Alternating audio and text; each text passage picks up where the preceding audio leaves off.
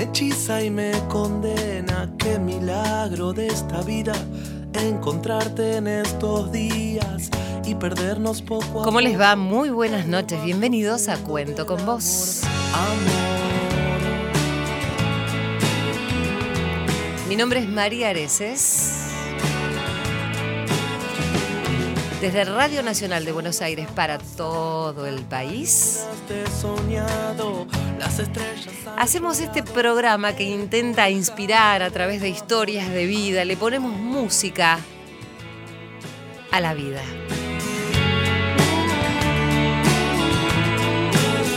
Hola Dieguito Rodríguez en la operación técnica, ¿cómo estás? Muy bien.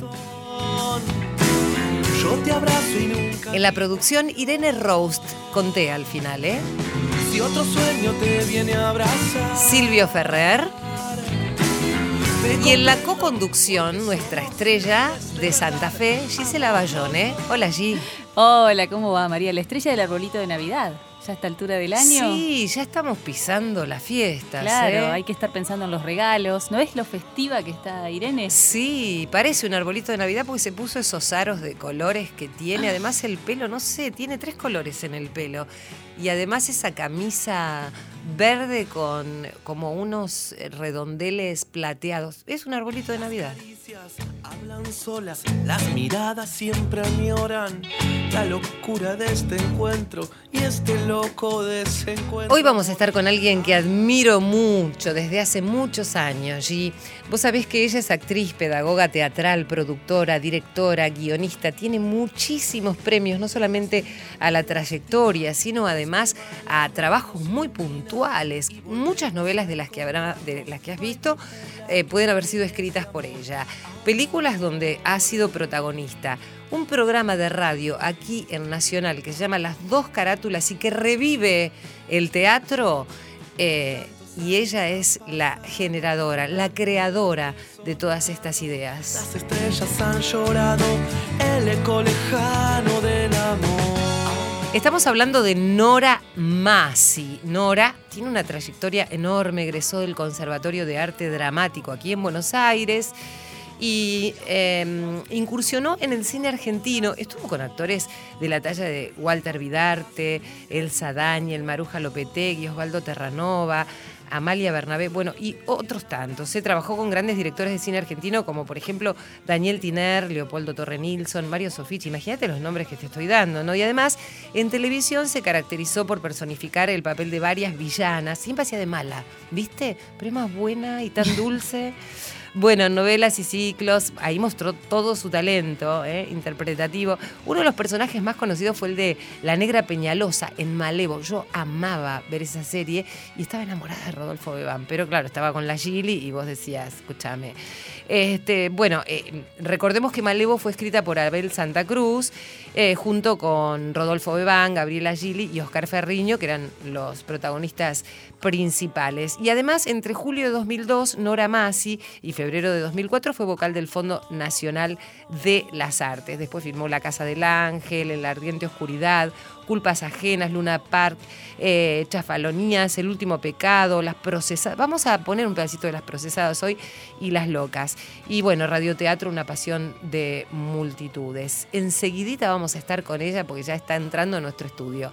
Nora Masi, en toda la radio, siempre y aquí con nosotros. ¿Qué te parece, Gisela, el programa Y de ella hoy? sí que es una verdadera estrella, ¿eh? Nos vamos a dar el lujo de seguramente repasar parte de la historia del mundo del espectáculo y con una señora de la televisión, la radio y el teatro. Así que no se despeguen de ahí. Sí, todos los actores, vos sabés que la admiran muchísimo, eh, actores de años, actores jóvenes, y todo el mundo sabe quién es como referente Nora Masi. Así que vamos a darle como una especie de homenaje, porque la queremos, además porque lo que ha hecho en esta radio durante tantos años es maravilloso, porque conservar el radioteatro después de tantos años y que siga teniendo vigencia, eh, no es una pavada hoy por hoy. ¿eh? Así que bueno, felices de recibir a Nora Masi. Te vuelves parte de mi ser en mis palabras.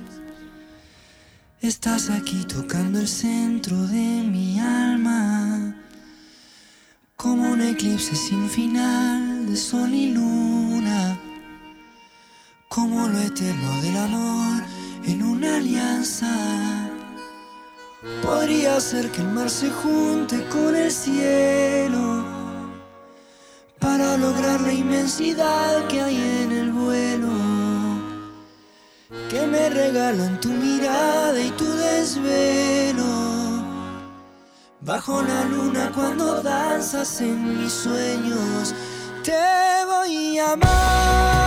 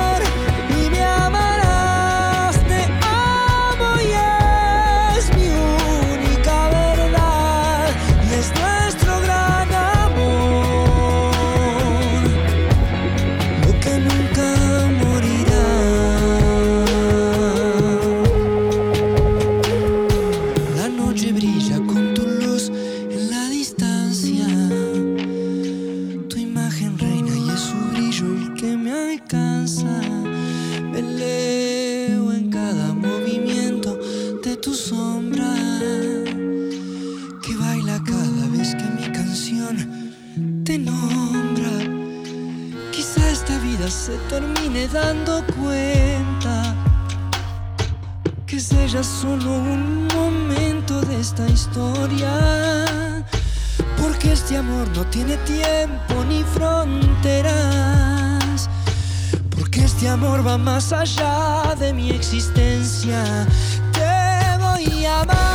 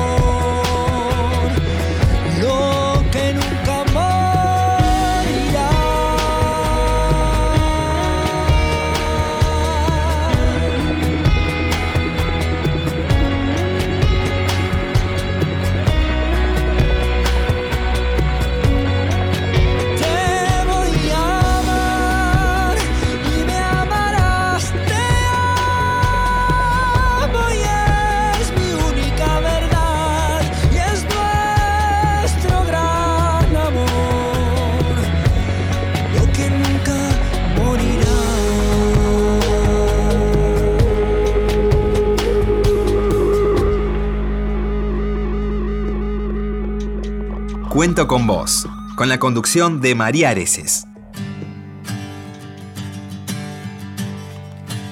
Bueno, y ya llegó nuestra súper especial en este programa súper especial que hicimos para invitar a nuestra queridísima Nora Masi. Hola Norita, ¿cómo muchas estás? gracias María, muchas gracias Gisela.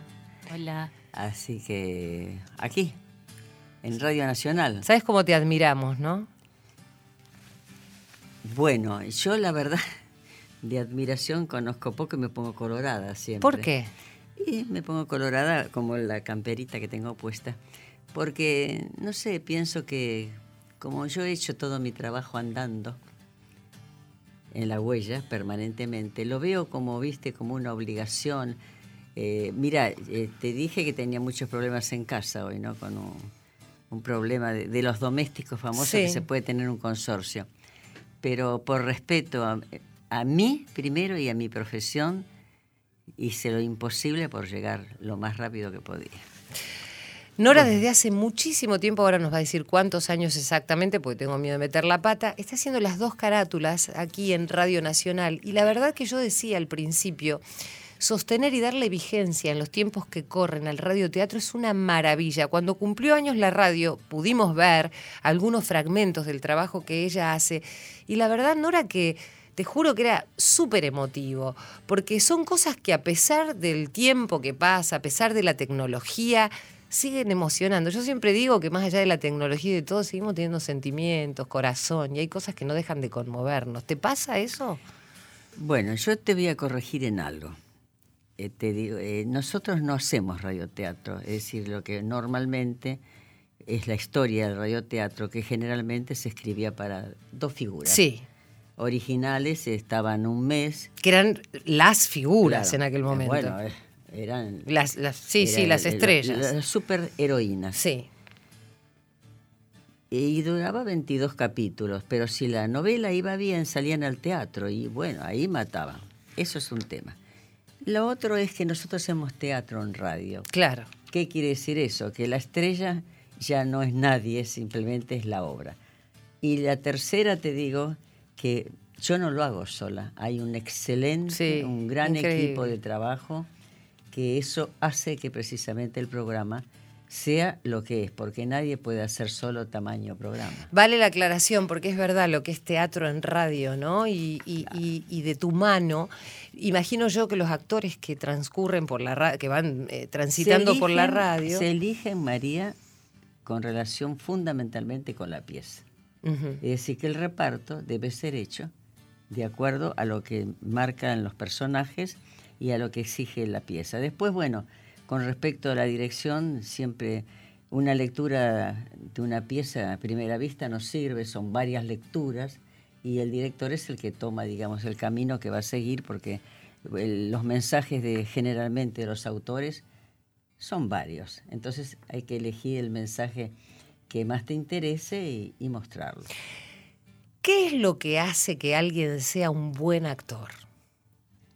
Fundamentalmente, eh, lo que Natura no da, Salamanca no presta. Partimos de ahí, ¿no? Por más estudio que tengas. No, no, no, no. A ver. no. Eh, voy por turno. Eh, si el talento no se compra ni está en la pancita de mamá, con el talento se nace. Después, son varias las cosas que hace que un actor perdure y que sea un buen actor. Fundamentalmente el estudio. Y eso te lo digo yo, el estudio, porque me he pasado la vida estudiando y, y he estado mucho tiempo en la enseñanza de actores y siempre le he recalcado lo mismo a, todos los chicos, eh, porque son los que tienen que levantar la, la bandera de los que se van, tarde o temprano, como en toda, por supuesto, entre toda, entre toda cualquier asignatura, que es el estudio, porque si vos no estás preparado y confías solamente en tu talento, tampoco es bueno. Es decir, 80% de talento y 20% de técnica, que eso se aprende. Y cuando un actor tiene mucho estudio, pero poco talento, ¿hace que no llegue al público o puede avanzar igual, Nora? Mira, yo no quiero hacer nombres, pero tengo colegas que incluso ya no están, pero tampoco haría los nombres si estuvieran, que eran actores aparentemente de los llamados correctos, ¿viste? Que están ahí. Pero ¿qué pasa? Que el tesón, el estudio permanente, los llevaron a un plano inimaginable. Claro. Y de las nuevas generaciones, ¿qué rescatás? Porque Todo, todo, todo. la tele, por ejemplo, ayudó o no a la profesión. Mira, la televisión ha ayudado más que nada a tu imagen, pero en algunos casos, lamentablemente, grandes talentos, una vez que se embarcaron en la carrera televisiva, también se frenaron. Y lo que realmente te da, digamos, eh, el que, el que te da patente de actor es la formación teatral. Nora, y, y yo te voy a preguntar algo por curiosidad personal, ¿no? ¿Qué, qué- el talento, el, el- el estudio, ¿y, qué y cuánto hay de sensibilidad? eh, ¿qué, es, ¿Qué es meterse en la piel de otro? ¿De qué se trata ese mundo, Nora? Mira, ese es un gran tema, porque en la piel de otro te metes, pero cuando bajás del escenario sos vos. Y a veces seguís siendo el personaje y eso no va. Por lo menos no reza conmigo y con mucha gente, por supuesto, con muchos actores. Bueno, yo quería contarles que Nora tiene muchísimos premios. Voy a dar algunos, Nora, porque son tantos que se me va el programa. ¿eh? El Oíme, Martín- no, lo- los premios son de todo, de todo el equipo. De ¿eh? todo el equipo. Bueno, Ahí te- yo en- tengo acá, Está mira, operando Diego y es parte del equipo también. bueno, Diego Dieguito Rodríguez. es un fenómeno. Qué linda gente que tenemos acá. Y Pato, Patricio, que te acompaña. Bueno, Patricia me acompaña desde los ocho años. Pato, te queremos un montón. Pato Schulze, ¿eh? Bueno, como actriz, yo digo lo que tengo acá, ¿eh? Recibe, entre otros premios, vos anda corrigiéndome, Norita, el Martín Fierro, Santa Clara de Asís, Monumento de Cristal, Audiencia, Círculo de Plata, Talía Ondas de España, por certamen de teatro breve creado por la Radio Televisión Española, Premio Argentores a la mejor producción y dirección por las dos carátulas, el Teatro de la Humanidad, Premio Argentores por tiempo de teatro, producción y dirección, ciclo destinado a difundir el teatro nacional. A la trayectoria también otorgado por el Fondo Nacional de las Artes, premio a la trayectoria otorgado por COSIT Mecos. En noviembre de 2014, el premio Podestá a la trayectoria honorable otorgado por el Senado de la Nación y la Asociación Argentina de Actores. Y sigue, ¿eh? El Parlamento Cultural del Mercosur declaró de interés cultural de ese organismo internacional el ciclo Las dos carátulas, el Teatro de la Humanidad, por el aporte cultural que brinda permanentemente. Y como tengo a mi compañera que no usa Sí. anteojos, va a seguir con la No, décima bienal. Basta, chicas, basta Bueno, la décima Bienal Internacional de Radio México, un reconocimiento a la producción radial contemporánea, mención de honor, rubro, rubro radiodrama a las dos carátulas, el Teatro de la Humanidad, en noviembre del 2014. También fue declarado de interés cultural y educativo por la Organización de Estados Iberoamericanos para la Educación, la Ciencia y la Cultura, sede Mercosur en Montevideo. Esto fue en noviembre de 2015. Nora, eh, vos decís, me ponen colorado los, reco- los reconocimientos, este, para No, mí es eh, una mira, obligación, es una gran una caricia, diario, sí, es una claro. caricia. Quizás Claro. este, me expresé mal, puede ser también. Me, ¿Cómo decirte? Es una caricia muy grande, pero no todos trabajamos para los premios. El premio viene después. Claro. De todos modos, es una caricia importante de quien se ocupó de premiarte, porque generalmente hay jurados. Entonces, solo hecho que hayan hecho tu nombre, lo ganes o no, es muy importante. que hayan puesto la mirada en uno, en el trabajo de uno y además en el esfuerzo, ¿no? Porque detrás de todas estas cuestiones hay un trabajo cotidiano permanente, como vos decías.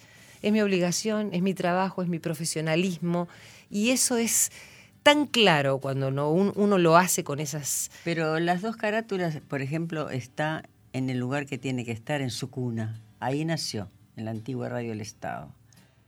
Y va a cumplir el año próximo 70 años. Y siempre ha tenido apoyo, mucho apoyo. Porque si no, no hubiera durado tanto con abstención absoluta de, de los directores que han pasado y con abstención absoluta de políticas y religiones. Es Yo- un programa que tiene sus, digamos, su buena cunita. Yo sé que mm, seguramente para vos todos los trabajos deben haber sido importantes y te habrán dejado su huella, pero seguramente también habrá momentos cúlmines en esta carrera y, y que, que vos recuerdes. Eh, hablemos de los más alegres, de los más felices, de los que te han llenado el alma. Después vamos a hablar de los otros, pero quiero que me destaques algunos de esos que vos dijiste, wow, me voy plena. Bueno, la televisión, por ejemplo. La televisión eh, nos ha dado grandes satisfacciones a todos, por supuesto, porque vos eh, entras en la casa de la gente. Estás ahí adentro. Y el programa que, que más satisfacciones me dio fue Malevo. Eh, Malevo fue el- en televisión el gran personaje, porque me dio mucho trabajo, porque no tenía nada que ver conmigo. Claro. Pero Bueno, ese es el desafío, ¿no? Sí, sí, precisamente ese es el, de- el desafío más grande. Y Romay, cuando Marta Reguera me eligió para ese personaje, dijo, pero escuchame una cosa, ¿cómo le vas a dar la negra Peñalosa a Nora Masi que anda por la vida como si fuera caminando por Versalles? eso se lo escuché Pero qué yo. bueno eso, ¿no? Eso se lo escuché yo por el tolva que estaba abierto Sí. en el estudio. Sí. Ay, cuando salí, no sabía dónde había estacionado el coche. Estabas como loca. Estaba, estaba mal, me, me puse muy mal, porque yo sabía que me, que, me, que me iba a costar, ya habíamos hablado, ella me vino a ver Marta a Mar de Plata, Sí. yo estaba haciendo 40 quilates con Mirta Legrand, y ella vino a buscarme a Mar de Plata para, estaba formando el elenco, y Abel Santa Cruz me quería también a mí. Pero claro, no le faltaba razón a Romay. Yo tuve que aprender a fumar de una manera, porque es una orillera. Sí, sí, sí, era un Sí, personaje nada que ver con genial. vos. Na- no, eh, nada que ver conmigo, pero no, no contaron que la, la directora me, me sostuvo a rajatabla. Claro. Y cuando yo le devolvía el contrato, porque le dije ese día que salí que no sabía dónde había puesto el coche, daba sin rumbo, ella me corrió detrás mío. Le dije, no, Marta, mira, yo no te quiero poner en problemas, me voy, rescindo el contrato. Pero ¿cómo? Vos rescindís el contrato ahora, no querés hacer este personaje que te cuesta, yo sé que te cuesta. ¿Y después qué? Y eso me hizo reflexionar. Me puse a estudiar. Mira, ese me dio tantas satisfacciones. Te digo, pues yo estaba en ese momento también en la Comedia Nacional. Y estaba protagonizando una pieza de Olinda Correa que hacía mucho a la historia de San Juan. Nos había invitado el gobernador a que se debutara ahí, porque aparte el autor era sanjuanino. Cuando nosotros debutamos, que fue un jueves, yo dije, qué barbaridad, que, que nadie se interese en venir a vernos. Estaban solamente las autoridades y un, y un grupete de gente en un teatro tan grande, aparte tan bello. Y entonces eh, yo a los compañeros, a acomodadores, a todos les pregunté, les digo, ¿qué pasa? ¿No tienen interés en venir a vernos? No, escúchame, está malevo hoy. Claro. No te fueron a ver a vos, pero te estaban viendo a Pero vos. mañana dice, prepárense. Y así fue, porque trabajamos ese jueves, viernes, sábado y domingo. Bueno, ¿Y Era ahí increíble. tomaste dimensión o ya tenías claro, una idea de ese la dimensión fenómeno? total de lo que era, por ejemplo, una obra de Abel Santa Cruz que eh, sobre el- la parte urbana de Buenos Aires, la, ahora la que diríamos con buen tino borgiana, Claro. todo el, todo el, el malevaje de Palermo, imagínate. Sí, sí, sí. él lo pintaba fantásticamente bien. Y cuando eh, empieza la obra, esto fue lo más grande, empieza la obra, al rato aparecía mi personaje, a los cinco o seis minutos. Cuando yo aparecí, pero le gritaban a la negra Peñalosa, decían, dale negra, estás acá en San Juan. Fue cinco minutos Qué parado todo el teatro, Qué pero fue una alegría, y bueno, eso me dio Martín Fierro, y tres premios más que están, figuran ahí, y el, el Monumento a la Bandera, que, fue, que es un premio extraordinario que ya no existe más. Bueno, pero también ahí eh, se conjugó lo que he dicho anteriormente, había un elenco extraordinario. Sí, estaba Oscar Ferriño, Gabriela Gili, Gabriela vos, Gili, bueno, Ferriño. Rodolfo. Yo Mira, estaba vos enamoradísima. me- no, no, ¿De amaba quién? a Rodolfo Bebán. Lo ama- yo lo veía en la en pantalla. Estaba ocupado y aparte estaba ocupado con, Gabriela Gili, pero además yo era, creo que estaba, era una niña. Pero además, yo soy de San Antonio de Areco y había ido a filmar una película Areco. Yo cuando me entero que viene Rodolfo Bebán, ¿entendés? No te estoy hablando de, de, ¿cómo se llama?, de cualquier actor de ahora. Te estoy hablando de Rodolfo. Para mí era, viene a filmar Areco. Y en aquel momento, uno no... Nosotros viajábamos a Buenos Aires, pero era como... no- no- los actores no estaban tan cerca nuestro como cualquier persona que está en la televisión ahora del resto del público, con las redes sociales. Era como alguien muy distante. Estaba fascinada, ¿no? Bueno, el- haberte conocido antes. El elenco maravilloso que tenía ese programa, ahí está, en, en la mano de una directora extraordinaria, extraordinaria porque la verdad que era una directora de, esa- de esas... Era un trío perfecto. María Inés Andrés, Marta Reguera, María Herminia Avellaneda. Claro, Mirá vos qué, qué tres, qué directoras. Claro. Y además recién mencionabas a Abel Santa Cruz y vos decías cómo describe eh, Toda la lo, parte lo urbano, urbana. pero hay que tener una capacidad de observación que también imagino yo que vos como actriz, en el caso de la negra, digo, tenés que observar a esos personajes para poder tomar eh, determinadas Pero características. María, toda la razón del mundo, hasta tal punto que la condición fundamental de un actor es observación. Anoche te estuve esperando. Seguí portándote bien, Buddy, y haré todas las cosas que pediste. Usted sabe que yo hago todo lo que quiera. Todas lo saben. Soy buena con las buenas y mala con las malas. Lleva esos tazones que están en la mesa de al lado. ¿Por qué no viniste? Porque a mí me gustan los machos. Te voy a enseñar a tirar los tazones donde comen tus compañeros. Permiso, señora directora. Ven para acá. Ven para acá, te digo. Esta insolente me contestó de mala manera. Y además rompió dos tazas. Una. ¿Por qué la rompió? Se me cayó. No es cierto. Lo hizo a propósito. Además me insultó. ¿Es cierto? Está loca. Quiere acostarse conmigo. Me obliga a ir a su cuarto. Las cosas que uno tiene que oír. Todas las que trabajan en el comedor conocen sus exigencias. Esta infamia merece un escarmiento. ¿Me permite imponerle el castigo que merece? Naturalmente. Ahí te vas a quedar.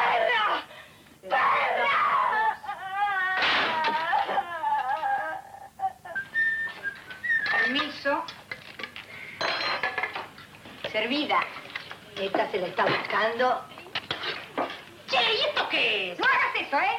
Te van a encerrar otra vez. Mira que sos reincidente vos. Claro, seguro que vos no comés esta basofia, ¿no? Eh, La celadora la tiene bien alimentada. Decime, nena, ¿qué te da de comer en su cuarto? ¡Cállate, nena! Bueno, mira, yo no como esta porquería, ¿eh? Parece que tampoco hoy la comida está a gusto de la señorita. ¿O es que no tienen apetito? Apetito.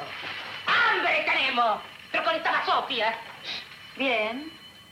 Tampoco probarán el dulce de membrillo que tienen para postre. ¿Qué es lo que sucede? Primero se negaron a comer el primer plato. Ahora protestan porque como castigo les suprimí el postre.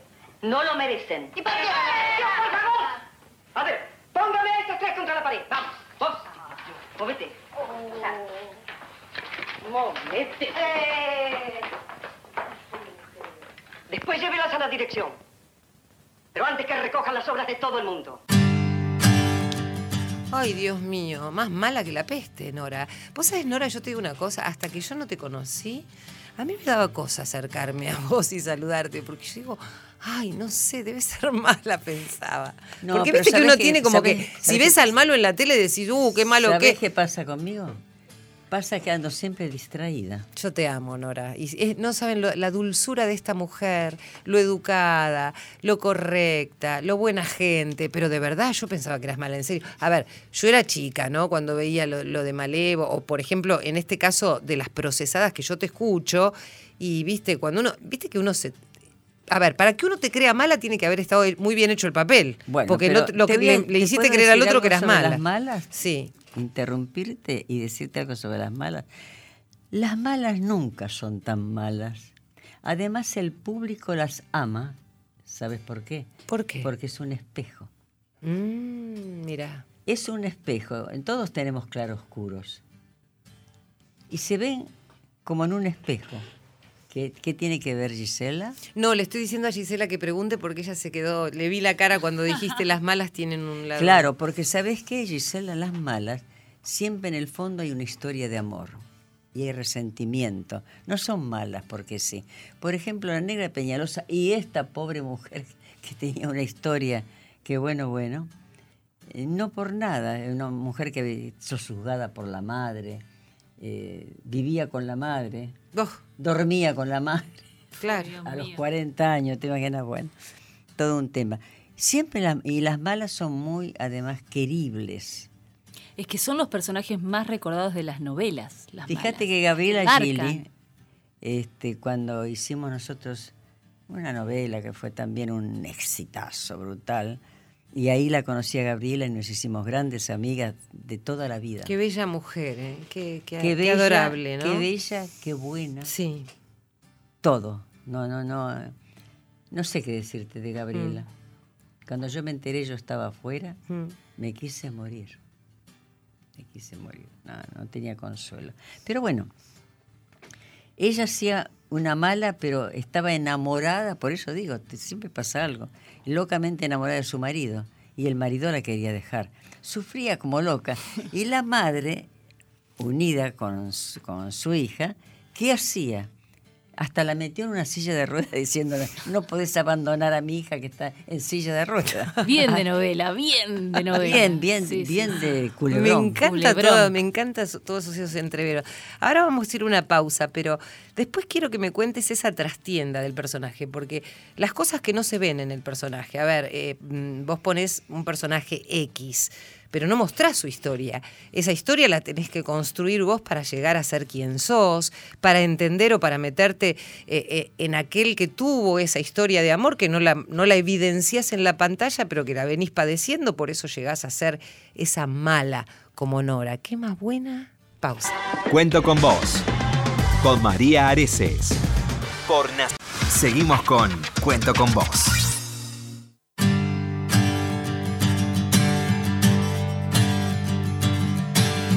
Ay, estoy tan contenta. Irene me dice, nombra todo, decir todos los premios que tuvo Nora. Y yo no sé por dónde empezar, porque tengo tantas cosas para. Sí, pero igual, tenés un montón más, Nora. Y yo te digo que no sé por dónde empezar, porque además tengo curiosidad porque me cuente cómo ha armado sus personajes, la observación de cada uno. Eh, Gisela se quedó helada recién cuando le dijo, viste que las malas no son tan malas porque siempre tienen algún problema de amor, ¿no. Norita? Ahora, eh, voy a decir cómo hacerme un personaje. El gran maestro Stanislavski, que tiene un libro que se llama precisamente, que fue el primero que aparte hizo un manual donde un actor puede seguirlo y elaborar un personaje. Decía permanentemente, y lo repitieron los grandes maestros, los grandes directores que yo tuve, que tuve los mejores directores y los más grandes maestros, que me, me enseñaron todo lo que soy, como dice el tango. Había que inventarle una historia al personaje. Porque, pues, como vos bien dijiste, no está explícito en ningún lado. No se sabe por qué esta mujer es tan mala, tan. Pero esa mujer. ¿Qué le pasó en esa vida, Bueno, no? ¿De dónde esa, viene? esa mujer, yo le creé una historia y es, la seguía a rajatabla. Entonces, ¿sabes qué? El personaje de Mala, Gisela, es vívido. Claro. Este, se corporiza vívido. Y es más fácil. Tienes fe y sentido de verdad, que es lo que aconseja Stanislavski a todos los actores. Es decir, el famoso sí. Si yo estuviera en tu lugar, ¿qué haría? ¿Cómo sería? Y con eso vas silvanando y creando tu personaje. Mira. ¿Y es más fácil hacer de mala que hacer de buena? ¿O depende No del personaje? Mira, de buena, de buena hice pocas veces. Ah, bien. Por eso yo le Ahora, en el miedo. teatro, eh, sí, he hecho, he hecho mucho, un repertorio muy grande, no de buenas, pero todos, oíme, todos tenemos eh, un diablito adentro, Gisela. Pero favor, claro, María. lo que pasa es que lo tenemos Ten- bastante claro, reprimido, no, lo que ¿no? pa- no, más que reprimido, eh, es este lo que. Mira, el hombre, el ser humano, para ser genérica, el hombre, es el único que tiene libre albedrío. Mm. Fíjate que los minerales, este, los vegetales, los animales son- obran por instinto. Mm. La planta está tomada en la tierra y ahí hasta que se muere seguirá ahí o hasta que una mano criminal la saque. Y el hombre que tiene el libre albedrío, ¿qué quiere decir eso? Que vos tenés la opción de hacer bien y hacer mal. Entonces ahí juega tu claro oscuro, no el tuyo, de todos, ¿no? Porque si uno se atuviera aquel tema famoso, haz a los demás lo que te gustaría que te hicieran a vos y haz al otro en lo que en idénticas circunstancias te gustaría que te hicieran a vos, se soluciona todos los Claro. problemas. No hay más problema. Claro. Pero claro, para eh, que reforzarte la fe y para tener un sistema de vida y para, en fin, saber qué camino tenés que adoptar, tenés que creer, creer fundamentalmente y tener fe. Ahora, como volviendo a la historia, ¿no? Esto de elegir también tiene que ver con la historia que uno trae. Inclusive. eh, No, el- no, está también lo otro, ojo, la memoria emotiva. Claro, claro, Que uno tiene que recurrir también. claro. Por ejemplo, si tenés que llorar en una escena, que en- tenés que recurrir a tu memoria Sí. emotiva, a ver, por ejemplo, en qué lugar te detenés de tu vida y vas a llorar. Es muy fuerte, es muy fuerte porque tenés un que. ejercicio permanente, Y tenés además, que ¿no? buscar momentos de tu vida que, que fueron tristes. Y bueno, los tristes, Mm. que se llenen los ojos de lágrimas, y ahí tenés un primer plano y, y matás. Y si no te pones gotita, alguien se ponía gotita. No me digas quién. No, yo no. Pero algunos se han puesto gotas para llorar, ¿o no, Norita? Una cebollita. No los he visto. Qué buena que es. No, Esta qué es la buena, no, de que, que voy a estar eh, diciendo. No, no los he visto realmente, no, la verdad. Yo ¿Y besos? ¿Diste muchos besos? ¿Cómo? ¿Diste muchos besos? Si di muchos besos. Sí. Cuando se imponía y el libro lo pedía, sí. Muchas ¿Y? veces, ¿eh? ¿Y cómo era esa sensación? Pero mira, si un actor está eh, to- totalmente compenetrado de lo que hace, es lo que dije en, en los bloques anteriores, termina la escena y bajas del escenario y se acabó. Mm, yo sabes que no estoy se tan apaga la cámara. ¿Sabes que Bueno, nunca no, me la creí hubo- esa, no, Nora? Hubo casos, mira. Un montón, Sí. Nora. Bueno, yo no te voy a decir que no. Un montón. bien, pero, pero han tenido. Bueno, pero es normal. Vos estás- es, es normal que, que pase. ¿Por qué no? ¿Por qué? ¿Por qué no? ¿Por, por qué no? Es Aparte, verdad. El amor es tan lindo. Sí, claro que sí. Y si se enamoran en serio, bárbaro. Sí, absolutamente. Bueno, vamos a compartir un poquito de las dos carátulas, este programa especial que estamos haciendo aquí con Nora Masi, compartiendo el aire de Radio Nacional. Somos compañeras en este ámbito. Seguramente Nora estará tan feliz como yo de estar en esta radio que llega a cada rinconcito de nuestro país. Qué compañía que es la radio, Nora, Esta- ¿no? Qué esta experiencia. radio en especial a mí me ha hecho muy feliz. Primero, porque yo soy de también, mi generación salió de las dos carátulas. Es decir, cuando funcionaba en Radio El Estado, programa que fue creado estrictamente para albergar a los que egresaban, o ya sea el conservatorio, que en ese momento era Conservatorio Nacional de Música y Arte Escénico, y todos los, que egresaban o que estaban en escuelas, por supuesto, de profesores muy este, consagrados. Bueno, entonces, ¿cómo no lo voy a querer? Yo estuve como todos, como eh, ellos estuvieron antes que yo, yo cuando ellos eran estrellas ahí dentro, aunque no había estrellas, pero eran muy considerados.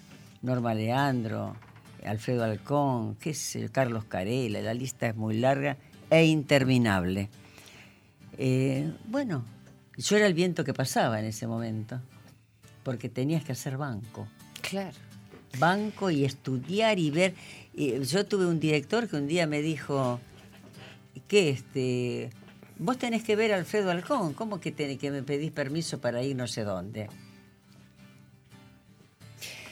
Me, me, me quedó helada. Claro. Y sí, yo tenía que ver a Alfredo Alcón. Yo Nora, tenía que verlo. Nora, háblame de, de esa niña que seguramente todavía habita en vos y a la que habrás tenido que recurrir infinidad de veces. Niña, Sí, a la que habrás tenido que recurrir infinidad de, de veces en alguno de tus personajes y volvamos un poquito para atrás. ¿Qué es de tu infancia? ¿Qué es de tu adolescencia? ¿Y por qué llegaste a decidir que querías por momentos ser otra persona? no. Es el- la entrada mía en el teatro fue totalmente accidental. A ver, Yo tuve una buena infancia. A partir de ahí, con una familia que amaba el teatro, sobre todo mi padre, el teatro lírico, tenía locura. ¿cómo era tu papá, Nora? Un gran tipo, severo, pero un gran tipo. Era milanés, calcula. ¿Y tu madre? Mi madre no, no, es, que- no es que era severa, pero bueno, muy, muy cuida también, ¿no? Pero uno se da cuenta de la madre cuando ya no está.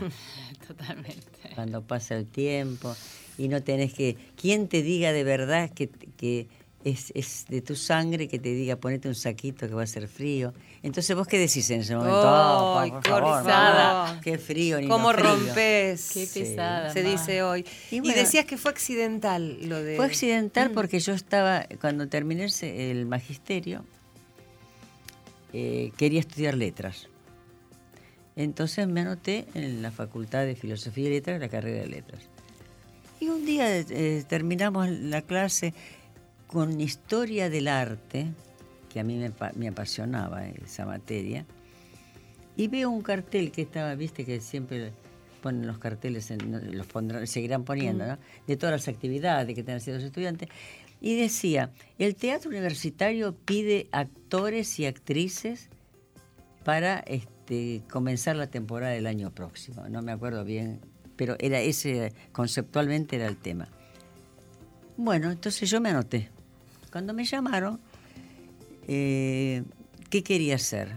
Y a mí me gustaba mucho la historia del vestido.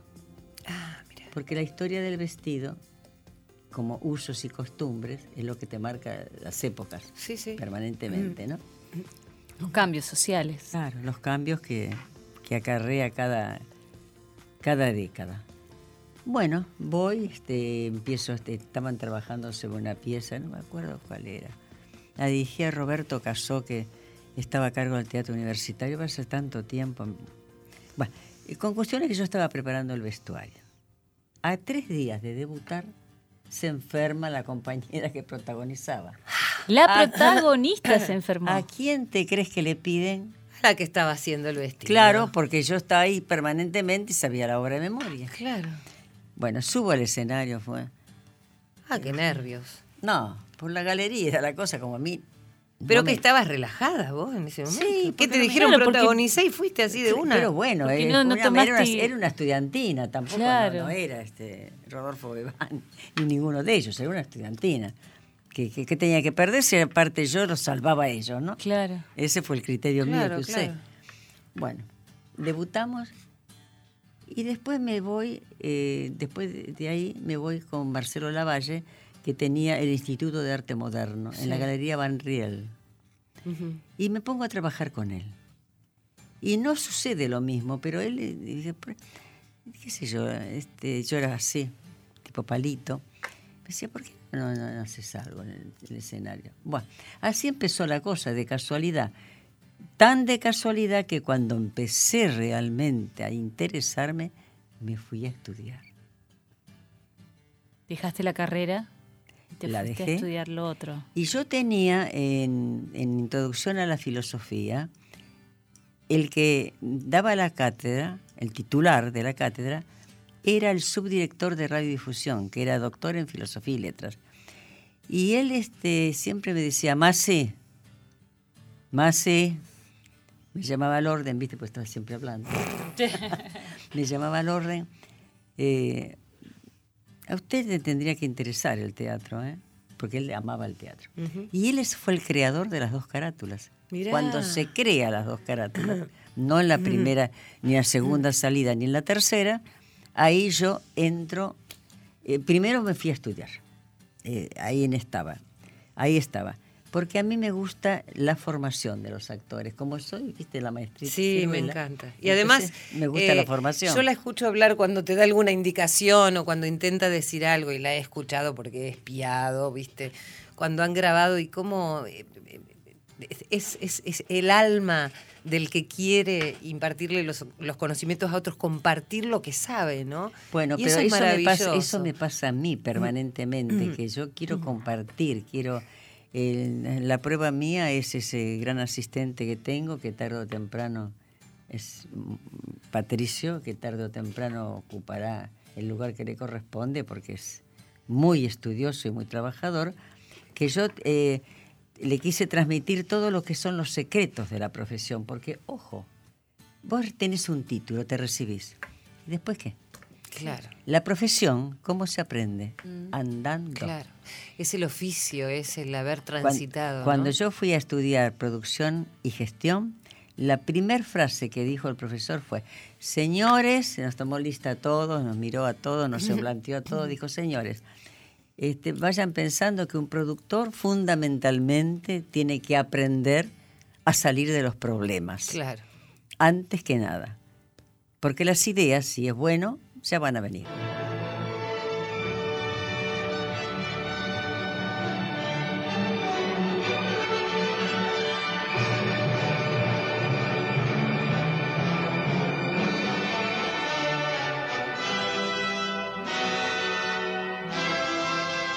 Radio Nacional, Buenos Aires, Argentina.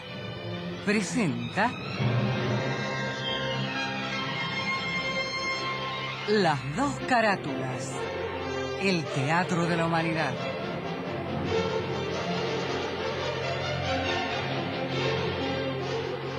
Ciclo destinado a difundir las obras de la dramaturgia nacional y universal, que por sus permanentes valores se constituyen en cabales expresiones del género e imponderables aportes a la cultura.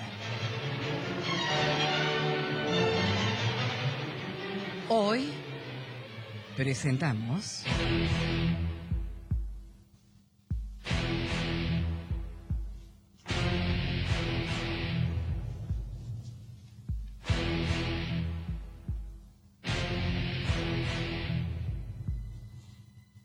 IV de Luigi Pirandello.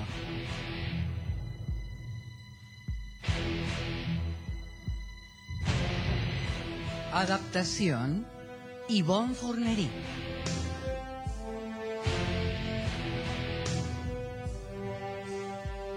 Actor invitado Daniel Miglioranza.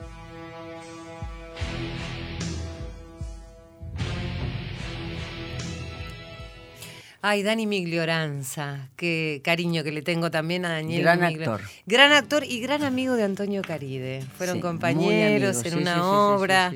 Este, bueno, hablemos de las dos carátulas de, de- de estas presentaciones maravillosas. Eh, ¿Cómo, cómo se Bueno, fue las dos carátulas, las dos carátulas ha ha ganado cualquier cantidad de premios.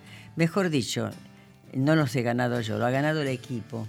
Yo tengo un gran editor de arte, además he nombrado a Diego Rodríguez, que se incorporó hace un tiempo largo con nosotros, que es Javier Chiavone. Tengo a los mejores locutores, que aunque hay grandes locutores en la casa, los tengo yo. Eh, y los actores, que son el equipo de trabajo, porque aquí hay que trabajar con un equipo sobre todo de actores, porque eh, los actores que trabajan en carátulas tienen que manejar muy bien el idioma teatral, Claro. porque no es venir, que entrar, salir, andate, no, hay que estudiar en profundidad. ¿Cómo, me detengo ahí porque me interesa, ¿cómo es el idioma tra- teatral? ¿Qué, qué- cuál es la- No, la- me refiero que hayan tenido este contacto con textos teatrales, que, que- que- que lo dijeran rápido, porque no es lo mismo que los famosos radioteatros que escribían para una pareja, que eran todos prácticamente, eh, eh, digamos, historias urbanas que nosotros podemos interpretar muy bien. Pero aquí nosotros hacemos todo el teatro universal, teatro griego incluido, Claro, los claro, grandes clásicos. claro. Y tenemos que hacer en ocho horas lo que antes se hacía en una semana. Claro, claro. Un gran desafío. ¿Cuánta gente habrá pasado? ¿Tenés idea? ¿Cuánto qué? ¿Cuántos actores? ¿Cuánta gente ha Ah, pasado? bueno. No hay actor que no, no haya pasado por las dos carátulas. Y ojo, no hay directores de los grandes directores que no hayan dirigido las dos carátulas. Por eso a mí, para mí ha sido un honor dirigirla. Porque primero, mis orígenes fueron esos y además este, pasaron muchos años antes que volviera a esta casa y encontrarme. Por ejemplo, una de las personas que intervinieron en mi entrada acá fue la mamá de Patricio, que era directora del servicio al exterior, Mira, que estaba en ese momento de asesora artística. acá estoy leyendo lo de los premios Éter y bueno, las dos eh, estuvimos vinculadas de una manera u otra con Eduardo Aliberti. Vos sabés que Eduardo fue mi primer maestro Ah, en la radio. Yo tenía 18 años, estaba estudiando y empecé a trabajar con él, con Jorge Lanata, con Marcelo Slotoviazda. gente, ¿no? me- Marcia hace poco también acaba de partir y fue un gran maestro, Eduardo. ¿eh? Y además ¿Cómo? esa voz maravillosa que tiene. ¿no? Maravillosa, aparte una gran persona y un gran maestro y un, un gran creador de ese famoso éter que salió tanta gente. Sí. Patricio también salió de éter. Nora, yo no sé cómo se nos fue el programa, ¿puedes creer? Bueno, ya nos, nos vamos. Pero tenemos que hacer un una segunda este, edición, ¿no, Pato? ¿Patricio? ¿Qué va a ser de Patricio? A ver, ¿cómo lo imaginás? Decime primero cuál es tu sueño y segundo, ¿cómo lo ves? Mira, donde vaya a trabajar y donde esté, va a ser bueno. Porque Es muy- buena gente, además, No, además, bueno, que es lo más además, importante. es muy trabajador, su trabajo es consciente, es permanente, él está en todo, él, él es prácticamente ejecuta la producción. Vos sabés que siempre hay un productor y el que ejecuta la producción. Y él se ocupa, del- cuando está hecha la producción por mí, él la pone en marcha. Yo una- cuando quedó él de asistente le dije, si, si el día que grabamos yo te encuentro detrás de mí, te piso. Claro, porque el asistente siempre tiene que ir adelante. Claro, claro. Y él este, aprendió muy bien eso, pero no, por- no por el rigor de lo que yo dije, no, por favor, que se lo dije, es verdad, sino porque con mi almita de profesora, Claro. eh, cuando se muere mi asistente, que fue un asistente excepcional por su formación, además, la formación, un asistente tiene que tener formación Claro. también, y más para este tipo de espectáculo. Sí, absolutamente. No, no puede, eh, viste, delidarse. Nora, y bueno, ya tenemos que terminar. Sí, gracias. No. Gisela, es una Gisela, muchísimas gracias, un placer Un gusto, conocerte. igual. Un honor conocerla. Gisela santafesina, ¿sabes? Sí, me y lo es una gran compañera. Nora, eh, la- Rosario está maravilloso, te aviso por si... es- Sí, sí, Santa Fe también. Santa Fe de la Veracruz también. Pero Rosario no.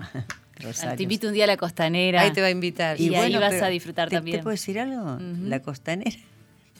Ahora vamos a último momento a desarmarte el programa. La costanera de Rosario está maravillosa. Sí, es hermoso, Rosario. Es bueno, estamos a la vera del Además río el, Paraná. además el movimiento cultural Sí, que tiene. sí, ha crecido muchísimo, sí. Norita, me gustaría que me digas, qué sé yo, uno siempre tiene sueños, tiene ganas de seguir haciendo cosas y nada, imagina lo ¿Cuál es mi inmediato. sueño? Sí, El día de hoy.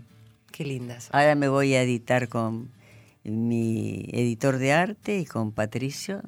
Y aparte está eh, es- este estar con ustedes, conocer a, a Gisela, porque a vos te conozco hace tanto tiempo, ha sido un placer. Para mí es un placer desde el día que te conocí, Norita, ¿sabes? Bueno, a ver cuándo hacemos la banda, epa. Con Nora tenemos pendiente un proyecto y Sí, mira, ¿querés mira que te diga un sueño mío? ¿Qué pasa este con, con María? ¿Qué, qué, qué pasa con el proyecto? ¿Querés que te diga un sueño? Sí. Que me dirijas, Norita, en la radio, en cualquier lado. Que me En la radio puede ser en cualquier momento. En cualquier lado. Pero quiero que me dirijas, me quiero dar ese gusto. ¿Cómo no? antes. No sé, uno vuela, ¿viste? Y como yo tengo que ser un poco artista, acá tenemos otra actriz, acá Irene Roast. ¿Eh? Es una artista que no ¡Ay, mamma mía! ¿Sabés Además de cómo ser una baila, gran no? productora. Y su hijo, a Lucio, Bueno, a quien hijo quiero. Es muy talentoso, lo Sí. tengo las dos carátulas. ¿Sabés lo que le dije? No por la madre. ¿eh? No, no. ¿Sabes lo que le dije a. Lucio? Sí, por derecho propio. Yo le La dije a Lucio, sí. yo me tengo que bancar a tu mamá todas las semanas. Yo te doy la mía para que te la banques vos, porque las amamos a nuestras madres.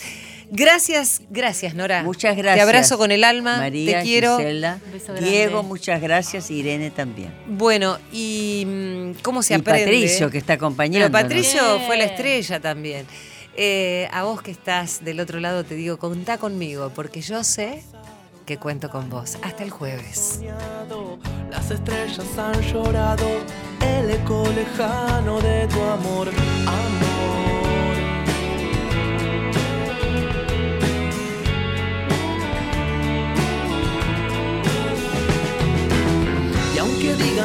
No tengo corazón, yo te abrazo y nunca digo adiós.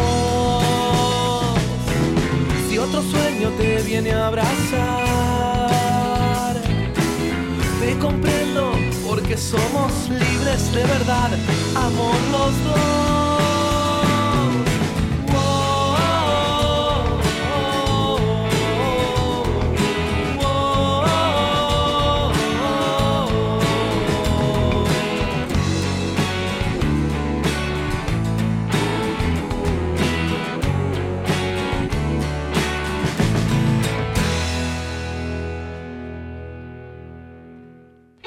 Caricias hablan solas, las miradas siempre añoran la locura de este encuentro y este loco desencuentro, amor, amor.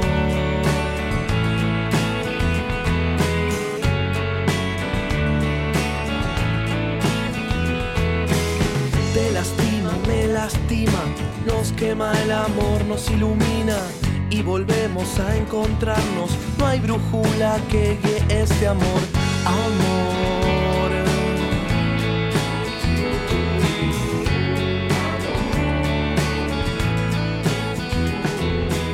Tantos años han pasado, tantas lunas de sol.